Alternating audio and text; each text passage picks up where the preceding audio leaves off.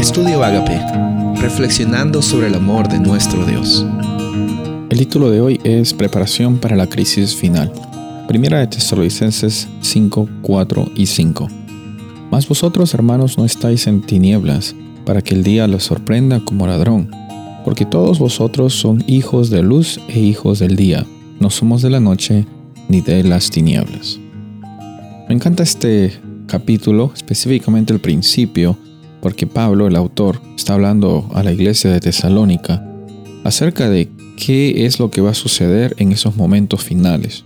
Mientras que las personas en el mundo tienen expectativas del futuro, las personas que aceptan a Jesús como su Salvador y reconocen que en su palabra, en la Biblia, encontramos la oportunidad de saber lo que va a pasar, pero sabemos específicamente no lo que va a pasar para saber el futuro, sino sabemos lo que va a pasar, Dios ya vence por medio de Jesús.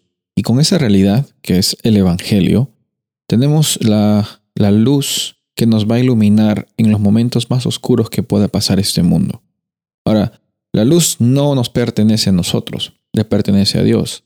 La luz es una oportunidad también que para compartir a otras personas. Mientras que estamos en este momento, en este proceso, conociendo a Jesús, experimentando día a día de su presencia en nuestros corazones, dejando que el Espíritu Santo esté transformándonos.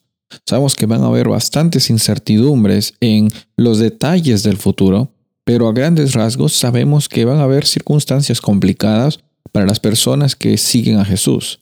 Pero por sobre todas las cosas, sabemos que hay esperanza y hay salvación, porque Jesús está preocupado en tu presente, en tu futuro, en tu eternidad. No solamente está preocupado en el futuro tuyo, sino en el hoy, en el día a día. ¿Cómo es que hoy día, siendo tú un seguidor de Él, estás caminando confiado, quizás con miedo a veces, quizás con incertidumbres, quizás con luchas muy grandes? Bueno, eso es parte de vivir en este mundo.